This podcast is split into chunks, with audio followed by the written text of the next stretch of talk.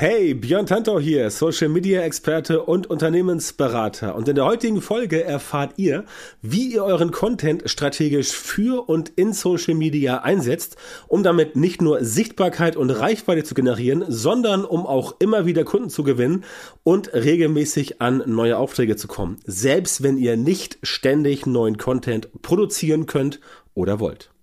OMT Social Media ohne Bewegtbild, das wird in den nächsten Jahren nicht mehr funktionieren. Und den zweiten großen Trend, den ich sehe, ist natürlich das Thema Social, Social Shopping. Das heißt, dass immer mehr Marken den Leuten halt in Social Media schon in den Newsfeeds, ob nun Instagram oder Facebook oder auch äh, TikTok, entweder über Werbung oder auch organisch, äh, beispielsweise äh, Facebook Shopping, Instagram Shopping, wo du halt einen Katalogfeed hochlädst bei Instagram und Facebook ähm, und dann letztendlich auch Produkte in deinem organischen Newsfeed taggen kannst als Anbieter und Leute dann quasi alle Informationen schon auf dem sozialen Netzwerk bekommen und dann quasi nur noch für den Checkout auf die Plattform des Anbieters gehen müssen. Herzlich willkommen zum OMT Online Marketing Podcast mit Mario Jung. Hallo Björn, schön, dass du da bist. Wie findet man denn den richtigen Content für Social Media? Mario, danke für die Einladung, freue mich sehr dabei zu sein. Ja, wie findet man den? Im ersten Augenblick natürlich immer erstmal über das ähm, Zielgruppenverständnis. Das heißt, wer in Social Media überhaupt unterwegs ist, der wird wissen, oder die wird wissen, ne? wir haben ja logischerweise Männer und Frauen, die in Social Media aktiv sind, ähm, die Menschen werden wissen müssen, wen sie in Social Media eigentlich als Zielgruppe haben, beziehungsweise wen sie als Zielgruppe erreichen wollen. Und da ist das Zielgruppenverständnis eine ganz, ganz wichtige Sache. Das ist ein Thema, was leider oft vernachlässigt wird. Das merke ich auch jedes Mal, wenn ich zum Beispiel mit Leuten anfange zu arbeiten, die jetzt neu zu mir kommen, dass die schon ungefähr wissen, wen man so erreichen möchte und die, dass sie auch Erfahrung haben auf Basis dessen, was sie bisher schon so gemacht haben, aber es fehlt dann doch immer noch so dieser Dreh, um das Ganze quasi dann auf Social Media ähm, zu, zu münzen. Oft gehen die Leute halt zu sehr nach Plattformen, dass sie letztendlich sagen, ja, aber wir haben eine Zielgruppe, die ist ja irgendwie, keine Ahnung, 20 bis 30 Jahre alt, die muss ja bei TikTok oder bei Instagram sein. Ja, das kann sein, muss aber nicht. Es kann auch sein, dass die äh, Zielgruppe, auch wenn sie jünger ist, trotzdem bei Facebook oder LinkedIn ist, einfach weil die Zielgruppe dort unterwegs ist. Das liegt natürlich auch daran, was für Produkte, Dienstleistungen und so weiter angeboten werden. Aber das ist quasi so der erste, der erste Schritt. Und wenn man dieses Zielgruppenverständnis von vornherein gar nicht erst hat, dann wird es halt sehr, sehr schwierig, denn es gibt natürlich, das wird dich jetzt nicht überraschen, es gibt natürlich nicht jetzt die eine Antwort auf die Frage, wie findet man den richtigen Social Media Content, sondern man muss sich da entsprechend rantasten. Aber das wollen wir ja, denke ich mal, heute im Rahmen dieser Episode ein bisschen tun. Ja, und trotzdem frage ich dich direkt nach einem konkreten Beispiel. Zu welchem Thema? Ja, zum Thema, wie finde ich den richtigen Content. Du hast ja gerade gesagt, Zielgruppen.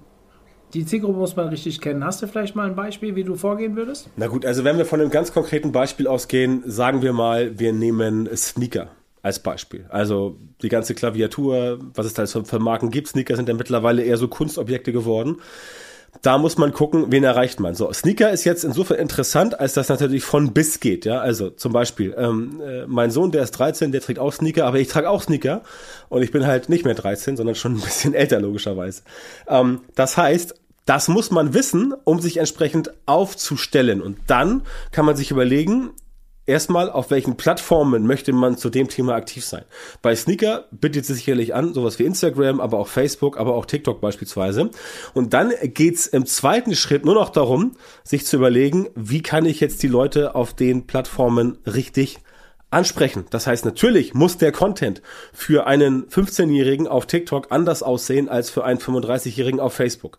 Das ist logisch. Aber der Content an sich, da es um Sneaker geht, der ist letztendlich identisch, nur die Inszenierung ist eine andere. Das ist so, als wenn man sich überlegt, man ist beispielsweise ein Automobilhersteller und man verkauft äh, ein bestimmtes Modell. Das fahren sicherlich junge Leute, aber auch ein paar ältere.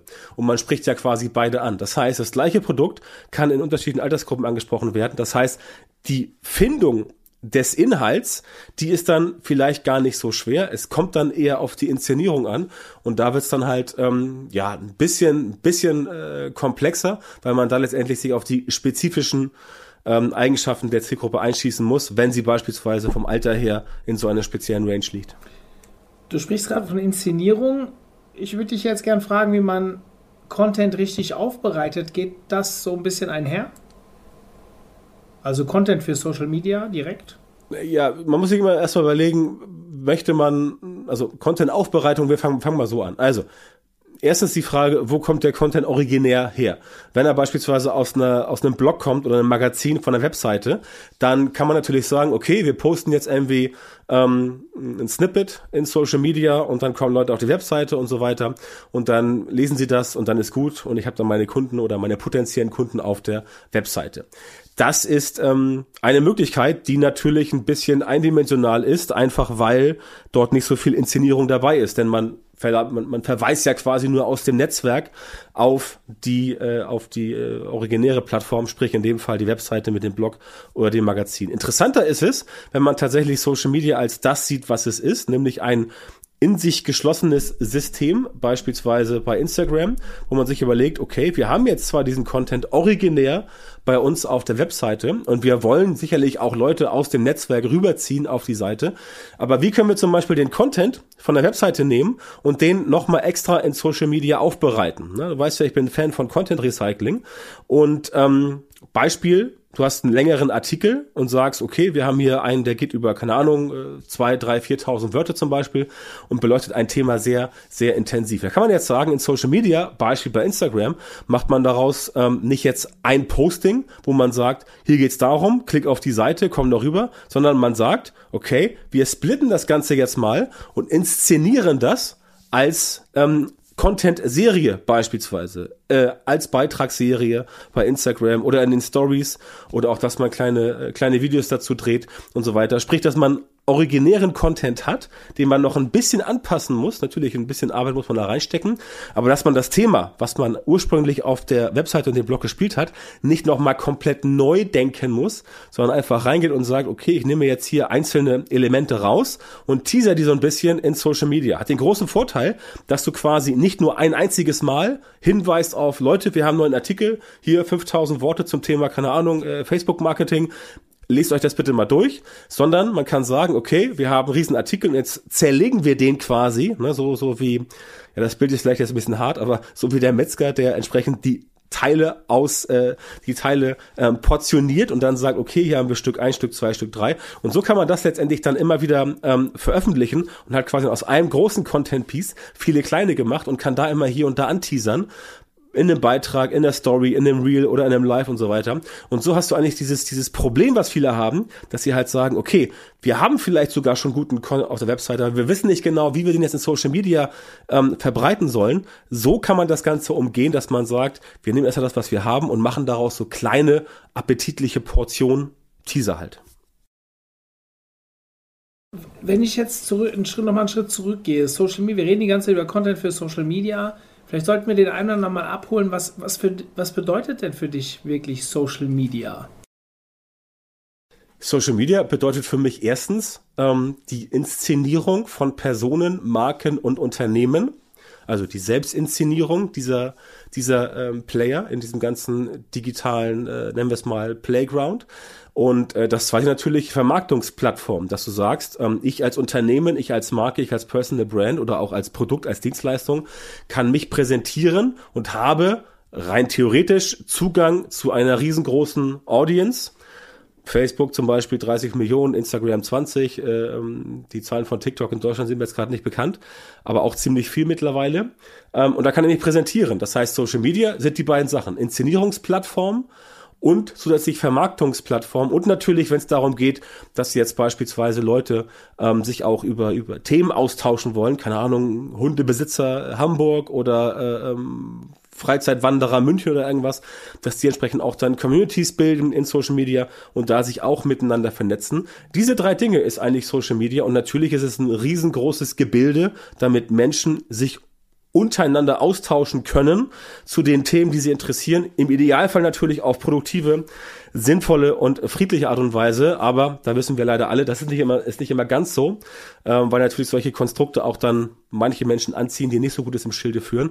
Aber im Prinzip ist es eine riesengroße Austauschplattform. Du hast eben schon mal davon gesprochen, dass man Content teilweise für unterschiedliche demografische ähm, Zielgruppen unterschiedlich aufbereiten muss, unterschiedlich inszenieren muss. Wie sieht das denn aus bei dir auf den unterschiedlichen Plattformen?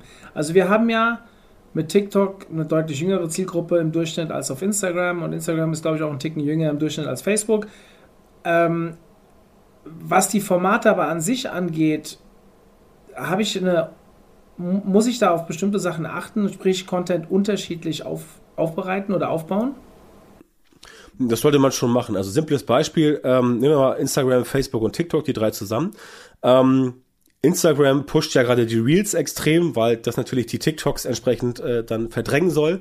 Ähm, aber nehmen wir mal das konkrete Beispiel Facebook versus TikTok. So, bei Facebook beispielsweise kannst du sagen, ich mache letztendlich auch mal ein Textposting. Du machst also einen Text, drei, vier, fünf Sätze, dann kannst du auch noch irgendwie schön farblich hinterlegen bei Facebook teilweise. Du postest irgendwie ein einzelnes Bild und so weiter und bringst dann da deine Marketingbotschaft rüber. Das funktioniert beispielsweise bei TikTok überhaupt nicht. Bei TikTok brauchst du logischerweise immer ein Kurzvideo ähm, 15 Sekunden, 30, 60, 3 Minuten oder neuerdings auch 10 Minuten, ob das äh, von den Leuten angenommen wird. Ich bin skeptisch, aber wir wollen mal gucken. Ähm, das heißt, da kannst du mit diesen althergebrachten Methoden überhaupt nichts äh, landen. TikTok ist ja auch die konsequente Weiterentwicklung von Snapchat zu Instagram mit den Stories bis zu einer ähm, Story-only quasi Videoplattform äh, gewesen. Das heißt, du musst das schon unterschiedlich aufbereiten, weil du natürlich ähm, jetzt nicht alles über einen Kamm scheren kannst. Du hast natürlich auch mittlerweile bei Facebook hast du Stories und du hast da Reels und so weiter. Also Facebook und Instagram sind quasi letztendlich in der Aufbereitung mittlerweile mehr oder weniger identisch. Aber TikTok muss schon, schon darauf achten. Und natürlich musst du dir überlegen, was funktioniert denn äh, in deinem Kanal. Das heißt, wenn du jetzt hingehst und du bereitest das Ganze auf und du überlegst dir, alles klar, ähm, ich mach das jetzt so, wie ich es vielleicht irgendwo gesehen habe, dann muss es auch da nicht zwingend heißen, dass es für dich sofort hundertprozentig funktioniert. Oder für ein Unternehmen oder eine Marke. Auch da muss man immer gucken, äh, da muss man testen, wie das Ganze funktioniert und dann letztendlich aus diesen Tests die Learnings mit rausnehmen und dann schauen, was kann man zum Beispiel adaptieren. Ganz simples Beispiel, wenn du eine, ein, wenn du ein, ein Facebook, äh, ein Instagram-Posting gemacht hast, ganz normal, klassisch mit äh, Bild oder Foto ähm, im, im klassischen Instagram-Newsfeed, dann kannst du den zum Beispiel auch bei Facebook platzieren. Das wird gar nicht so groß, äh, so, so groß ausfallen. Das mache ich selber auch, mache ich auch für einige meiner Kunden. Das funktioniert sehr gut.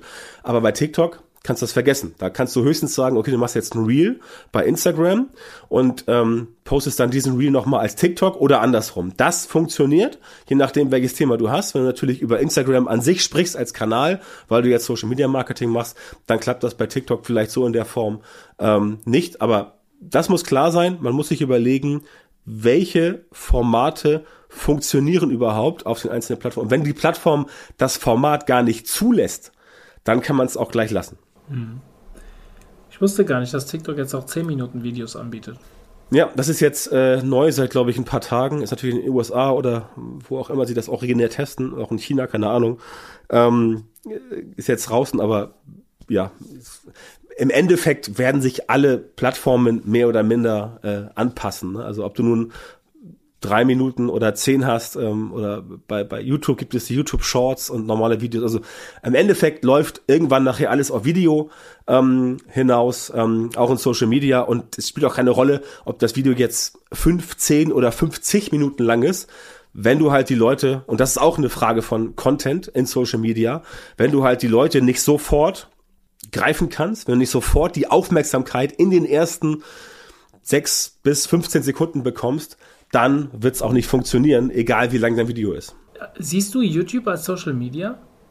Nein, eigentlich nicht, aber da die Dinge immer mehr verschmelzen werden, wird es über kurz oder lang so sein, dass du, wenn du ohnehin Videos produzierst für Social Media, dass du auch dann gleich diese Videos nehmen kannst und sie bei YouTube hochladen kannst, weil es einfach Sinn macht. YouTube ist aus meiner Sicht kein, nennen wir es mal so, reinrassiges Social Media, weil dort nur gewisse Funktionen eines sozialen Netzwerks da sind.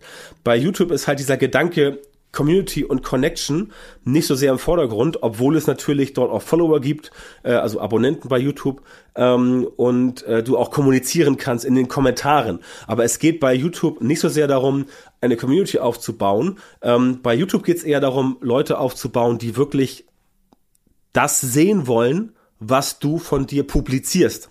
Ja, also in YouTube, da geht es darum, ich will sehen, was das Unternehmen, die Marke, die Person Neues gepostet hat. Und das möchte ich mir angucken, beispielsweise zu Unterhaltungszwecken.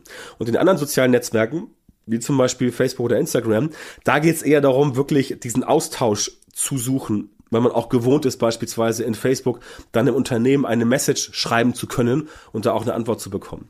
Aber ich würde sagen, YouTube hat ungefähr ja so 60 Prozent der Charakteristika eines äh, klassischen sozialen Netzwerks. Ich finde das sehr spannend, diese Frage. Wir haben die uns vor kurzem selbst gestellt. Wir haben seit Anfang Januar jetzt einen eigenen YouTube-Kanal, den wir auch zweimal die Woche bespielen. Und ich sehe es halt auch als Suchmaschine, nicht als Social Media.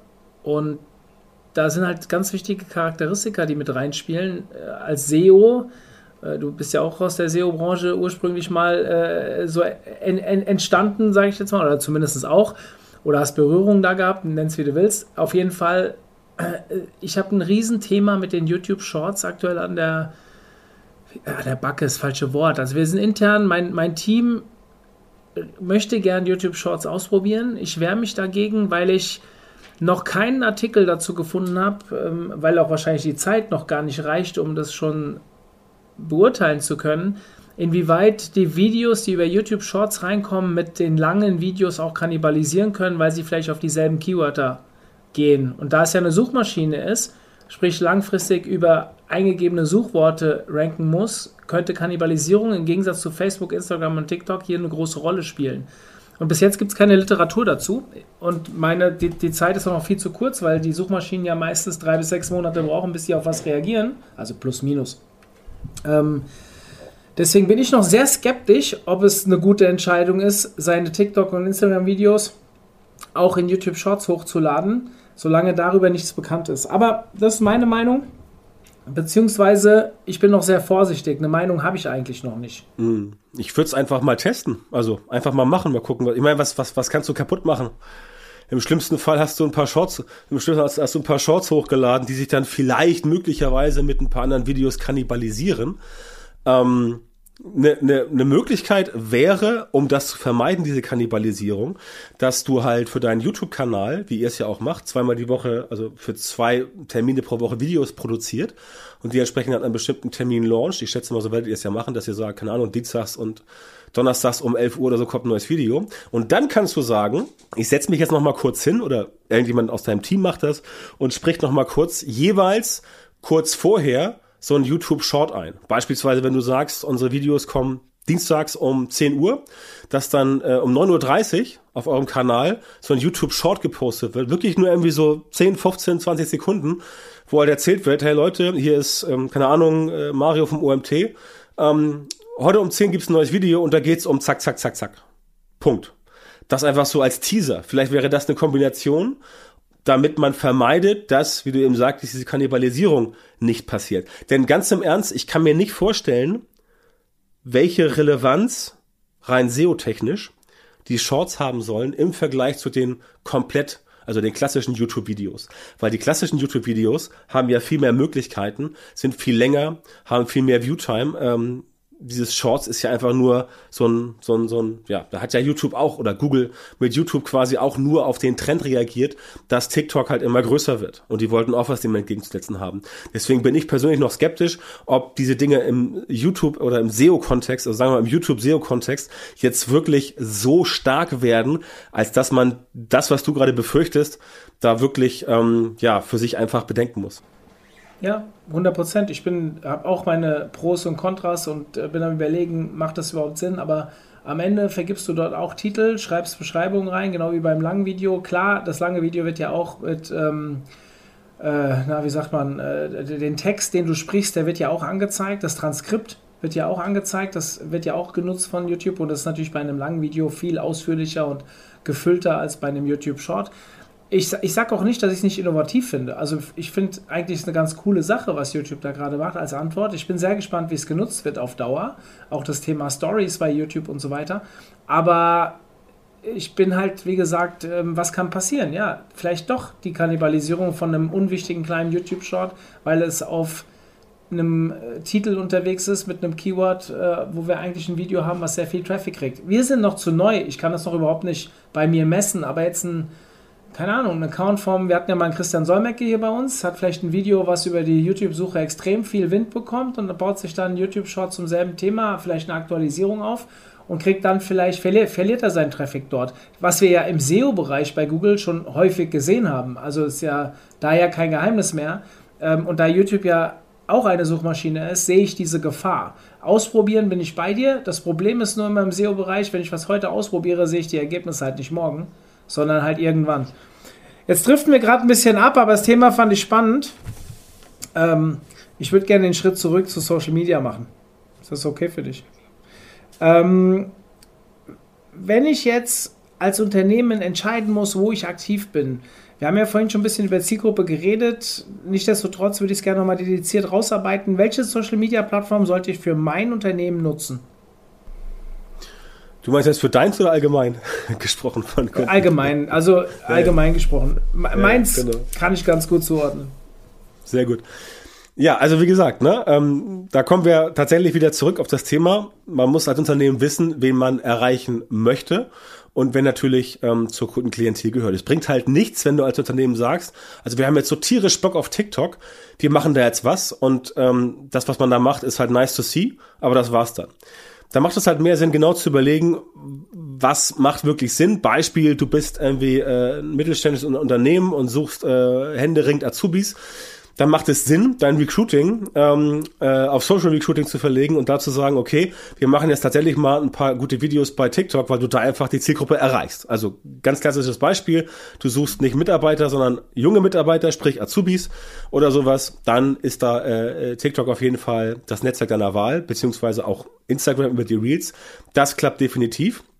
Und andersrum genauso, wenn du jetzt sagst, nee, ähm, ich verkaufe aber, äh, keine Ahnung, äh, Luxusuhren, also hier Breitling, Rolex äh, und sowas, dann kann es Sinn machen, dass du letztendlich eher auf Facebook unterwegs bist. Nicht, weil jetzt bei Facebook sich ausschließlich reiche Menschen tummeln, aber da findest du halt Leute, die zum Beispiel, keine Ahnung, äh, ähm, Mitte 50 sind, ähm, die vom Beruf irgendwie äh, Chefarzt sind, die äh, Porsche fahren und Golf spielen. Und das sind ja Dinge, die du äh, über die Interessen entsprechend rausbekommst über äh, Facebook und dann weißt du, okay, da ist diese Zielgruppe offensichtlich vorhanden und dann kannst du sagen, ich habe da ein Umfeld, wo man die Leute ähm, erreichen kann. Das heißt, das sind so Vorüberlegungen, die man dann entsprechend machen muss. Und da muss man sich überlegen, ähm, wo passt das Ganze. Also es macht schon Sinn, da ein bisschen vorher nachzudenken. Hundertprozentig genau wissen kannst du es nicht. Aber mit der Vorüberlegung hast du auf jeden Fall den Vorteil, dass du dann nicht ganz im Dunkeln stocherst. Du betreust ja relativ viele Kunden in dem Bereich Social Media. Und so eine typische Frage, die ich immer am Anfang bekomme ähm, in der Agentur, ist, muss ich denn eigentlich immer neuen Content produzieren? Ja, also du musst Anführungszeichen neuen Content produzieren, der muss aber nicht immer neu sein. Der Content, den du machst, der kann auch recycelt sein, einfach weil du ähm, dich in die Lage versetzen musst, deine Themen so zu spielen, dass letztendlich dein Kernthema auch immer wieder vorkommt. Ja, also es ist ja ein, ein weit verbreitetes Phänomen, dass gesagt wird, nein, du musst den Leuten immer irgendwas brandneues bieten. Und unter uns, ne, also unter uns und den Podcast-Zuhörern und Zuhörern, das ist ja Unsinn. Denn wenn du dir anguckst, ähm, beispielsweise Automobile, deutsche Automarken oder auch ausländische Automarken, äh, europäische, asiatische, amerikanische, spielt keine Rolle, die bewerben ja auch immer nur ein Auto. Und natürlich sieht das Auto schöner aus, hat noch ein bisschen mehr PS, ist dann Elektro oder Hybrid oder Benziner oder was weiß ich, aber es bleibt ein Auto. Das heißt, das Ganze entwickelt sich weiter, aber beworben wird das Auto und Leute wollen entsprechend ein Auto kaufen, leasen, mieten oder wie auch immer. Das heißt, ähm, eine Marke wie BMW, die muss natürlich sich jetzt überlegen, oder nehmen wir mal Tesla. Tesla muss natürlich sich jetzt überlegen, wie, wenn überhaupt, machen wir Werbung. Ähm, aber Tesla ist ein schlechtes Beispiel, ich glaube, die machen keine Werbung. Ja, bleiben wir bei, bei BMW. Wenn BMW sich überlegt, wir haben jetzt ein neues Elektrofahrzeug, wie bewerben wir das, dann sieht die Werbung natürlich anders aus als vor zehn Jahren für einen Benziner, das ist klar. Aber das Produkt bleibt das gleiche, nämlich ein Auto, neuer Antrieb und so weiter. Das heißt, ähm, der Content zum Thema Auto, der ist natürlich schon da, weil BMW seit 100.000 Jahren Autos baut. Das heißt, da muss das Rad nicht mehr neu erfunden werden, sondern nur ein bisschen angepasst werden. Und so gilt das für jeden anderen auch. Das heißt, wenn ich jetzt mittelständischer Maschinen Äh, ähm, Maschinenhersteller bin, auch dann muss ich nicht jeden Tag überlegen, mein Gott, was kann ich denn Neues bringen, sondern ich gucke mir an, was sind denn so die, die Kernthemen zu meinem Produkt und was kann man darüber erzählen, was kann man darüber ähm, den Leuten mitgeben. Und dann schaut man sich an, hat man vielleicht schon mal vor ein oder vor zwei Jahren schon mal irgendwas gemacht, hat das gut funktioniert, kann man das möglicherweise ein bisschen aufpeppen, ein bisschen recyceln und das Ganze nochmal in einem anderen, ähm, in einer anderen Gewand präsentieren. Das ist so ähnlich wie dieses, dieses, dieses negative Sprichwort, alter Wein in neuen Schläuchen. Ja, so natürlich nicht. Ja, du darfst nicht einfach etwas recyceln und dann tun, als wäre es neu, aber du nimmst etwas, was sich bewährt hat, packst was Neues dazu und dann es quasi nochmal ähm, veröffentlicht. so pickst du dir halt die, die Kerneigenschaften von Produkten, von Dienstleistungen, von Personen und so weiter raus und dann wirbst du dafür. Ne? Da kann man auch zum Beispiel den, den, den OMT nehmen. Ja, das ist jetzt ja auch es gibt da jedes Jahr neue Ausgabe, auch jedes Jahr andere Speaker, manche sind neu, manche sind neu, andere kommen wieder. Wir haben neue Themen, andere Themen sind auch Dauerbrenner, aber auch da wird ja sicherlich auch in diesem Jahr mal ein Thema kommen, was vielleicht so in der Form in den letzten Jahren schon mal auf dem Tisch war, so in der Form. Und dann kommt da halt ein anderer Speaker, der erzählt das ein bisschen anders, aber im Kern geht's ja darum, Beispiel, wie kannst du mit Suchmaschinenoptimierung bei Google schnell in die Top 5 kommen als Beispiel. Und das ist ja das Rad nicht neu erfinden, aber es gibt vielleicht eine andere, einen anderen Blickpunkt, einen anderen Blickwinkel, eine andere Herangehensweise. Und darum geht's. Das heißt, du musst nicht wirklich jeden Tag was komplett Neues erfinden. Du musst dir gucken, was sind die Dinge, die meine Audience, meine Zielgruppe halt wirklich interessieren welche Probleme haben die? Wie kann man die lösen? Wie kann ich sie unterhalten? Wie kann ich sie entertainen? Wie kann ich ihnen eine Freude machen? Wie kann ich einfach ihnen den Tag versüßen? Und dazu dann Content produzieren. Und wenn das halt eine Adaption ist, von etwas, was vor einem halben Jahr schon mal gelaufen ist, dann kann man das einfach nochmal neu bauen aber mit dem gleichen Thema. Das kriegt nach einem halben Jahr sowieso niemand mehr mit, selbst wenn es gar nicht so innovativ äh, äh, umgebaut ist. Ein bisschen umbauen sollte man schon. Man sollte nicht in jetzt ähm, denken, dass man einfach so sagen kann, okay, wir machen jetzt alle vier Wochen das Gleiche. Das fällt irgendwann auf, aber ein bisschen adaptieren, ein bisschen weiterentwickeln ähm, und dann, äh, dann klappt das definitiv. Und dann nimmt man auch den Druck sich raus, dass man sagt, oh Gott, heute ist wieder was Neues, ähm, ich muss was Neues haben und dann hat man nichts Neues und macht man entweder irgendwas äh, Schlechtes Neues oder gar nichts, ähm, damit der Druck halt rausgeht. Ob das nun, also das klingt immer so Druck, ne? Das betrifft wirklich Einzelunternehmer wie Unternehmen mit 50 Leuten, wie auch größere Konzerne, je nachdem, wer für dieses Thema verantwortlich ist, habe ich alles schon erlebt. Ähm, das nimmt den Druck raus und so kann man entsprechend dafür sorgen, dass es halt einfach bei der Content Creation entspannter wird. Klappt wunderbar. Wie gehst du dann vor? Hast du einen Contentplan und wie machst du das Monitoring, damit du auch weißt, was gut funktioniert hat? Ja, einen Contentplan kann man auf jeden Fall haben. Das schadet nicht. Also Redaktions, der, der, klassische Redaktionsplan, der ist auf jeden Fall sinnvoll. Ich würde nicht sagen, dass er ein Allheilmittel ist, wie immer bezeichnet wird, aber er ist auf jeden Fall sinnvoll. Ähm, Nochmal einen Schritt zurück von der Frage von eben. Ausgehend von dem, dass du weißt, was die Leute jetzt interessiert aus der Zielgruppe, planst du Content und dann wird der entsprechend veröffentlicht. Und wenn du jetzt gerade erst anfängst mit dem Thema, dann musst du natürlich erstmal Erfahrungswerte sammeln. Wenn du schon längere Zeit dabei bist, hast du schon Sachen, die funktionieren. Du musst natürlich dann ähm, ähm, in die äh, Netzwerke reingehen. Ähm, entweder hast du ein Tool dafür, das das Ganze monitort, ein externes Tool, gibt es ja mittlerweile eine ganze Menge, oder du hast einfach die Bordmittel, Facebook Insights, Instagram Insights und so weiter, wo du reingucken kannst, was halt gut funktioniert. Und dann siehst du ja, welche Themen die meiste Aufmerksamkeit bekommen haben. Bei Instagram kannst du sogar dir genau angucken, welche Themen haben am meisten Reichweite, haben am meisten ähm, Follower, haben am meisten Besucher auf der Webseite und so weiter bekommen. Und basierend darauf musst du natürlich ein bisschen äh, Recherche machen und ähm, dich hinsetzen und überlegen, okay, wir haben jetzt, keine Ahnung, in den letzten drei Monaten 100 Sachen gepostet. Was davon lief denn super? Was lief ganz okay und was lief halt auf gut Deutsch gesagt, richtig, richtig mies. Und dann macht man sich halt dieses Ampelsystem, ne? Rot, Grün, Gelb. Ähm, also Grün, Gelb, Rot. Und dann sagt man, okay, super, Grün, das sind in der Regel so die 20, 15 Prozent frei nach Pareto, was entsprechend sehr gut gelaufen ist. Dann hast du noch, noch so noch so noch so ein Bereich von äh, oder sagen wir mal so, du hast so ne, nimm mal nimm mal 10 Prozent sind richtig gut gelaufen, die sind so abgegangen. Dann hast du ungefähr noch so 10, 15, 20 Prozent, die dann so ganz ordentlich waren und ähm, viele andere Sachen klappen dann tatsächlich nicht so gut bis ja ferner liefen. Und dann gehst du hin und sagst dir, okay, wir haben jetzt ja unsere Zahlen, unsere Daten Also für alle, die die ZDF, Zahlen, Daten, Fakten getrieben sind, ist das eine sehr gute Herangehensweise. Und dann kannst du ja sehen, ah, okay, das und das Thema hat gut funktioniert, das und das Thema überhaupt nicht. Und dann gehst du hin und sagst dir, okay, wenn ich jetzt weiß, das Thema ABC super funktioniert und Thema, C, Thema XYZ war ein Rohrkrepierer, dann fällt natürlich Thema XYZ in Zukunft weg. Ist klar. Ja, das machst du nicht mehr. Ob das nun das Thema ist oder die Herangehensweise, das äh, spielt in dem Fall keine Rolle. Ähm, das Thema ist dann weg vom Tisch und dann fokussierst du dich auf Themen ABC und versuchst dann von diesen Themen ABC weitere Spin-offs und so weiter.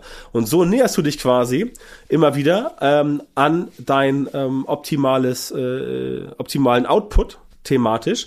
Und wenn du das letztendlich beibehältst über einen gewissen Zeitraum, dann wirst du sehen, dass du relativ schnell Muster feststellen kannst von Inhalten, die gut funktionieren die so lala funktionieren und die, die schlecht funktionieren. dann musst du einfach nur aussortieren. ist eigentlich ganz simpel. Ähm, was nimmst du denn für KPIs, KPIs zur Hand, wenn du das Monitoring oder die Bewertung deiner Arbeit, deiner Social Media Arbeit heranziehst? Na, das ist immer die Frage, was äh, letztendlich dann der Auftraggeber ähm, oder die Person, die das Ganze macht, möchte. Also, sagen wir so, KPIs wie so Reichweite ähm, oder Follower sind natürlich noch interessant. Aber natürlich geht es eher darum, was dann die Menschen machen, die Follower, die Fans, die Abonnenten und was machen die mit der Reichweite. Es bringt mir halt nichts, wenn ich irgendwie eine Facebook-Seite habe mit 100.000 Followern, von dem halt quasi niemand so richtig reagiert. Ähm, KPIs, um mal ein ganz simples Beispiel zu bringen, nehmen wir mal Beispiel Instagram. Wenn ich bei Instagram ähm, äh, Inhalte ähm, poste, ob nun als äh, klassischer Newsfeed oder als Story oder als ähm, Reel, dann ist meine persönliche KPI für mich als Dienstleister natürlich, dass ich von Leuten Anfragen bekomme, entweder direkt im Instagram Messenger, dass ich mit Leuten eins zu eins sprechen kann oder ähm, die Leads an mein Team weitergeben kann, dass die mit denen entsprechend äh, kommunizieren, um daraus letztendlich natürlich Kunden zu generieren für unsere Social Media Marketing Masterclass. Ganz klare Sache. Es kann auch sein, dass ich sage, ich mache ein Posting, zum Beispiel bei, bei, bei oder ich gehe live bei Facebook und erwähne dann, dass wir ein neues Produkt haben ähm, und dann gibt es einen Link dazu und Leute sollen dann in diesem Live quasi auf den Link klicken, kommen dann quasi auf eine Landingpage drauf, wo man das Produkt quasi kaufen kann. Ja, solche Sachen. Ähm, das wären so für mich KPIs, die belastbar sind, um zu sagen, pass auf, wir machen jetzt hier, keine Ahnung, äh, ähm, jeden Tag äh, bei Instagram entweder ein Reel oder eine Story oder einen klassischen Post, also ähm, sieben Sachen pro Woche, also im Schnitt 30 pro Monat und jetzt wollen wir pro Monat mindestens zehn Anfragen gewinnen. Ja, das ist halt eine KPI. Zehn Anfragen, wo Leute halt dann über Instagram oder über die URL, die verlinkt ist, in der Story beispielsweise oder in der, in der Biografie, in der, in der Bio bei Instagram, dann auf eine Seite kommen und da zum Beispiel ein Kontaktformular ausfüllen oder ein Produkt kaufen und so weiter. Das ist für mich eine KPI, die, ähm, die sinnvoll ist, die natürlich jetzt nicht für alle gelten kann, die aber letztendlich das Prinzip deutlich macht, worum es geht. Denn selbst wenn du bei Instagram 100.000 Follower hast und du machst dann wie bekloppt Content, heißt das ja nicht, dass Leute aufgrund des Contents dann zu dir kommen und sagen, super, das ist genau das, was ich wissen wollte, kannst du mich beraten? Oder super, das ist das, was wir äh, noch nicht genau wissen, wie das geht, kannst du unsere Strategie ausarbeiten und so weiter. Und darum geht's ja eigentlich. Egal, ob du jetzt eine Dienstleistung verkaufst oder ein Event, wie ihr es macht beim OMT, oder Seminare oder ob du jetzt sagst, nein, ich verkaufe ein Produkt, beispielsweise Sonnenbrillen als Beispiel. Da ist natürlich dann sowas, eine KPI, nicht Kontaktaufnahme, sondern da klassischer Sale. Das heißt, ich mache Content, organisch oder Werbung und ich möchte entsprechend dann Leute haben auf dem im Shop, die was kaufen, das wäre da eine KPI. Das sind für mich persönlich die interessanten KPIs. Klar, logisch, ohne Reichweite, ohne Follower wird schwierig. Das heißt, ein bisschen Grundrauschen brauchst du schon. Es sei denn, du investierst von Anfang an ausschließlich in Ads, äh, in bezahlte Werbung, dann natürlich nicht. Ähm, dann kannst du dich von Followern und, und Reichweiten eigentlich äh, abkoppeln, weil dann erzeugst du die Reichweite, indem du halt Geld dafür bezahlst. Ähm, aber für alle anderen Fälle geht's, äh, also sollte man sich von diesen offensichtlichen ähm, KPIs ähm, lösen. Ist auch ganz wichtig für alle, die jetzt äh, zuhören und immer auch dieses Thema haben man braucht mehr Reichweite und mehr Follower. Ja, klingt immer toll. Und ich kenne auch viele Firmen, die sagen zu ihren Mitarbeitern, ähm, du musst jetzt in diesem Jahr 5000 neue Follower generieren. Aber das bringt halt überhaupt nichts, wenn das Follower sind, die letztendlich zum Beispiel gar nicht in den Kundenstamm gehören, sondern dass es halt Follower sind, die entsprechend einfach nur sich da mal informieren wollen. Nehmen wir mich mal als Beispiel. Ähm, ich als ich als äh, als Unternehmensberater mit einem mit einem mit einem Team ähm, ich bin jetzt endlich jetzt auf Leute angewiesen, die meine Unternehmensberatung brauchen, Unternehmer und Selbstständige. Das heißt, wenn ich jetzt bei, äh, bei Instagram meine irgendwie 14.000 Follower habe, ist das erstmal schön, aber das ist nicht gesagt, dass von diesen 14.000 alle mir die Bude einhauen und sagen, das brauchen wir. Da sind halt viele dabei, die zum Beispiel irgendwo angestellt sind ja, und die letztendlich sich trotzdem über Social Media fortbilden wollen, eben weil sie äh, in einem Unternehmen angestellt sind und da Social Media machen oder sind Social Media äh, Marketing Manager, Junior oder Senior, spielt keine Rolle. Aber das sind für mich keine Kunden, weil sie nicht meine Zielgruppe sind, denn ich arbeite mit Unternehmern und Selbstständigen, auch mit Marketingabteilungen, ja, aber auch da brauche ich ja einen Entscheider. Das heißt, ein, ein, ein äh, Junior Social Media Marketing Manager, der oder die wird sich möglicherweise für meine Themen aus auch meinem Podcast auch interessieren, was auch total äh, total legitim und super ist. Und ich freue mich über jeden über jeden Zuhörer, jeden Follower, aber das ist eine Person, die bei mir per se eigentlich nicht in die Zielgruppe passt, weil die Person ja selber gar nichts braucht für sich, sondern wenn überhaupt fürs Unternehmen. Und daran muss man denken. Das heißt, man muss als als als Marke, Unternehmen, Dienstleister oder Personal Brand einfach daran denken, wen will ich denn erreichen? Und habe ich von der reinen Zahl 10.000 Follower irgendwas oder habe ich von den 10.000 Followern vielleicht 9.000 oder 9.800 Leute, die sich eigentlich dafür nur interessieren, aber die, ja niemals Kunden werden können. Und dann bringt's halt nichts. Und das sind halt die Zahlen, die Daten, die Fakten, die man sich vorher überlegen muss, bevor man losgeht. Denn dann funktioniert's auch. Wenn man das nicht berücksichtigt, dann ist halt letztendlich am Ende viel Lärm um nichts. Lass uns mal ein bisschen, oder anders. Mir geht's so ein bisschen ähm, um die nächsten Schritte, beziehungsweise auf was sollte man denn momentan achten? Welche Entwicklungen findest du aktuell spannend im Social Media Marketing und was würdest du den Leuten raten, besonders drauf zu schauen?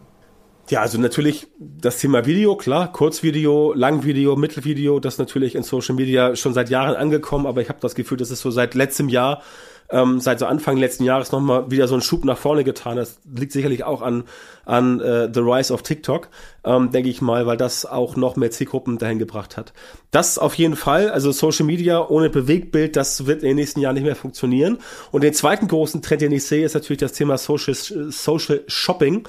Das heißt, dass immer mehr Marken den Leuten halt in Social Media schon in den Newsfeeds, ob nun Instagram oder Facebook oder auch äh, TikTok, entweder über Werbung oder auch organisch, äh, beispielsweise äh, Facebook-Shopping, Instagram-Shopping, wo du halt einen Katalog-Feed hochlädst bei Instagram und Facebook ähm, und dann letztendlich auch Produkte in deinem organischen Newsfeed taggen kannst als Anbieter und Leute dann quasi alle Informationen schon auf dem sozialen Netzwerk bekommen und dann quasi nur noch für den Checkout ähm, auf die Plattform des Anbieters gehen müssen.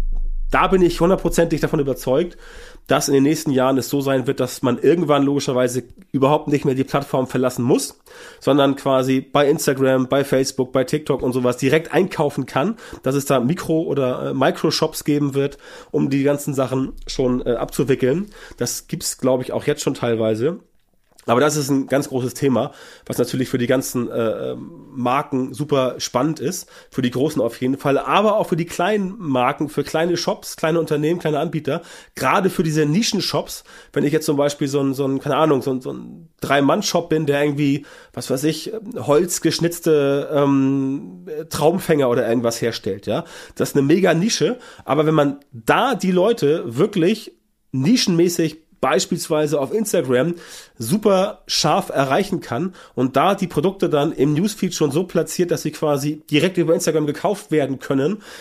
Das ist auf jeden Fall auch für ganz kleine Anbieter und mittlere eine riesengroße Chance im Thema E-Commerce. Das heißt, Social, Social Shopping oder Social E-Commerce, wie du es nennen möchtest, sehe ich sowohl im Bereich Paid als auch im Bereich äh, organisch als einen ganz großen Trend wo auch die Großen schon drauf sind. Also Zalando, About You und so weiter, H&M, die machen das ja alle schon.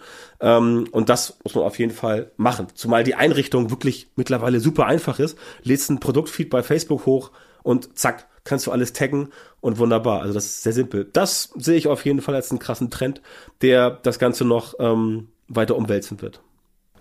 Dieser Checkout direkt im Feed oder direkt auf der Plattform, geht, soweit ich weiß, in den USA schon. Also da gibt es die ersten Versuche, da habe ich sogar schon mal was gesehen. Ähm, das schwappt wahrscheinlich dann immer so gefühlt ein Jahr später oder zwei Jahre später zu uns rüber. Ähm, in Asien hört man immer wieder, dass jetzt auch vor allem dieses Live-Shopping auf Social Media stark im Kommen ist. Das haben wir ja hier auch noch nicht so intensiv, aber Meiner Meinung nach sind das alles so Vorboten. Äh, ich habe immer das Gefühl, wir sind da immer so ein bisschen hinterher, was diese Sachen angeht. Ähm, nichtsdestotrotz sieht man ganz gut, dass es kommen wird. Bin ich voll bei dir, sehe ich genauso. Zum Abschluss vielleicht, ähm, da wir ja beim OMT uns immer viel mit Tools beschäftigen, hast du irgendeine konkrete Tool-Empfehlung, irgendwas mit was du arbeitest Vielleicht auch als kleinen Geheimtipp? Ich weiß nicht, ob das Geheimtipps sind, aber primär, wenn es um Tools geht, empfehle ich immer erstmal allen Leuten, sich erstmal mit den Bordmitteln zu beschäftigen. Beispielsweise ähm, Facebook äh, Creator Studio und sowas, was es da alles gibt. Ähm, also erstmal die Bordmittel von den Plattformen ausschöpfen, was es da gibt. Und ansonsten habe ich persönlich in den letzten Jahren festgestellt, dass in bestimmten äh, Segmenten, die natürlich vom Preis her gesteuert werden, die Tools sich eigentlich mehr oder weniger gleichen. Es gibt dann ein paar Ausreißer nach oben, die halt wirklich dann äh, sehr groß sind, sehr mächtig, womit du auch dann sehr viel machen kannst. Aber da bist du auch dann schnell im vierstelligen Bereich pro Monat und das lohnt sich dann wirklich nur für größere Agenturen ähm, und für ähm, und für halt äh, Unternehmen, die entsprechend äh, das Budget ausgeben wollen. Die meisten ähm, die meisten Leute nutzen dann halt so Tools wie beispielsweise Hootsuite oder Fanpage Karma oder auch Agora Pulse und solche Sachen. Das sind Dinge, die ganz gut funktionieren. Wenn es dann ein bisschen teurer, ein bisschen umfangreicher werden soll, empfehle ich immer gern äh, die, die Facelift Cloud von meinen alten Kollegen hier in Hamburg bei Facelift. Das ist ein sehr mächtiges Tool, aber da geht's dann auch schon wirklich ins Geld. Das ist tatsächlich aus meiner Erfahrung für größere Agenturen und Firmen gut geeignet. Aber Geheimtipp, weiß ich nicht. Ist immer so, also sagen wir so, es gibt natürlich so, so, so Sachen wie ähm, zum Beispiel Publer.io. Das ist jetzt ein Tool, ähm, was nicht so bekannt ist, wo auch aber sehr viel drauf schwören, aber letztendlich kochen die auch nur mit Wasser. Also ich persönlich empfehle immer den Leuten, die Tools einfach mal durchzutesten. Fast jedes Tool hat ja irgendwie so einen 14, 30 Tage Testzeitraum und dann mal gucken, welches einem dann am besten gefällt, weil es ist ja immer so, der Social Media Manager, die Social Media Managerin muss ja mit so einem Tool täglich arbeiten oder auch der äh, Freiberufler, selbstständige Unternehmer und so und so weiter, die müssen mit dir arbeiten. Und wenn das Tool halt noch so aufgepumpt und genial sein mag, aber es gibt entsprechend nicht die also man wird nicht warm damit, dann bringt es einem halt nichts. Es bringt halt nichts, dich damit abzurackern und zu sagen, ja, das Tool, das ist das Beste beim, auch beim Gartner Report und so und überall ist das äh, yupidupidu. Aber man sagt selber, aber ich komme nicht klar damit. Dann würde ich empfehlen, ein anderes Tool zu nutzen. Aber da kann ich jetzt nicht sagen, ähm, was man da nehmen soll und auch kein Geheimtipp. Ich würde sagen, der Geheimtipp ist, ähm, die Tools mal durchtesten und dann letztendlich gucken, was am besten funktioniert im persönlichen Setup. Danke, Björn. Wir sind am Ende angekommen. Danke für die Einblicke in das Thema der richtige Social Media Content. Ähm, wer, dich, wer uns schon ein bisschen länger verfolgt, du hast ja schon sehr häufig bei uns zum Thema Social Media gesprochen und ich finde es immer wieder gut, das nochmal zu wiederholen, beziehungsweise in anderer Form, mit einem etwas anderen Fokus vielleicht nochmal an die Leute ranzubringen. Gerade im Social Media sieht man so viele Fehler da draußen von teilweise sehr renommierten Firmen, wo ich ja, mich teilweise ein bisschen erschrecke, was 2022 dafür Vorgehensweisen noch an den Tag gelegt werden. Deswegen immer wieder spannend. Ich sehe das auch so ein bisschen als äh, Aufgabe, da immer wieder den Finger in die Wunde reinzuhalten und dementsprechend ähm, danke dafür. Und ich überlege gerade, wann wir uns das nächste Mal sehen. Du hast bald wieder Seminar bei uns. Und Konferenz im Oktober. Genau, wir haben wieder äh, Seminare und dann gibt es ja im, dieses Jahr wieder Oktober oder wieder später den äh, OMTW dieses Jahr. Da sehen wir uns auf jeden Fall. Siebt, siebte, zehnte dieses Jahr. Siebter, zehnter, siehst du, genau, wunderbar. Ja, ja. Ja, ich danke dir für die Einladung. Hat wie immer sehr viel Spaß gemacht. Super, bis dann. Macht's gut. Tschüss. Zum Abschluss der heutigen Folge mit Björn möchte ich euch kurz auf das Seminar von Björn bei uns hinweisen. Er gibt kein Social Media Marketing Seminar. Das findet ihr bei uns auch, ja, von der lieben Kim. Björn gibt bei uns das Facebook Ads Seminar, das auch in Kürze wieder stattfinden wird. Also wer Ads auf Social Media schalten möchte, also vor allem Facebook und Instagram, der sollte da mal vorbeischauen. Ja, einfach schauen unter omt.de slash Seminare. Dort findet ihr relativ weit oben das Facebook Ads Seminar. Ich würde mich freuen, wenn ihr da mal dabei seid. Und ja, ansonsten hören wir uns vielleicht nächste Woche schon wieder. Bis dann, euer Mario. Bis dann, euer Mario. Bis dann, euer Mario. Bis dann, euer Mario. Bis dann, euer Mario.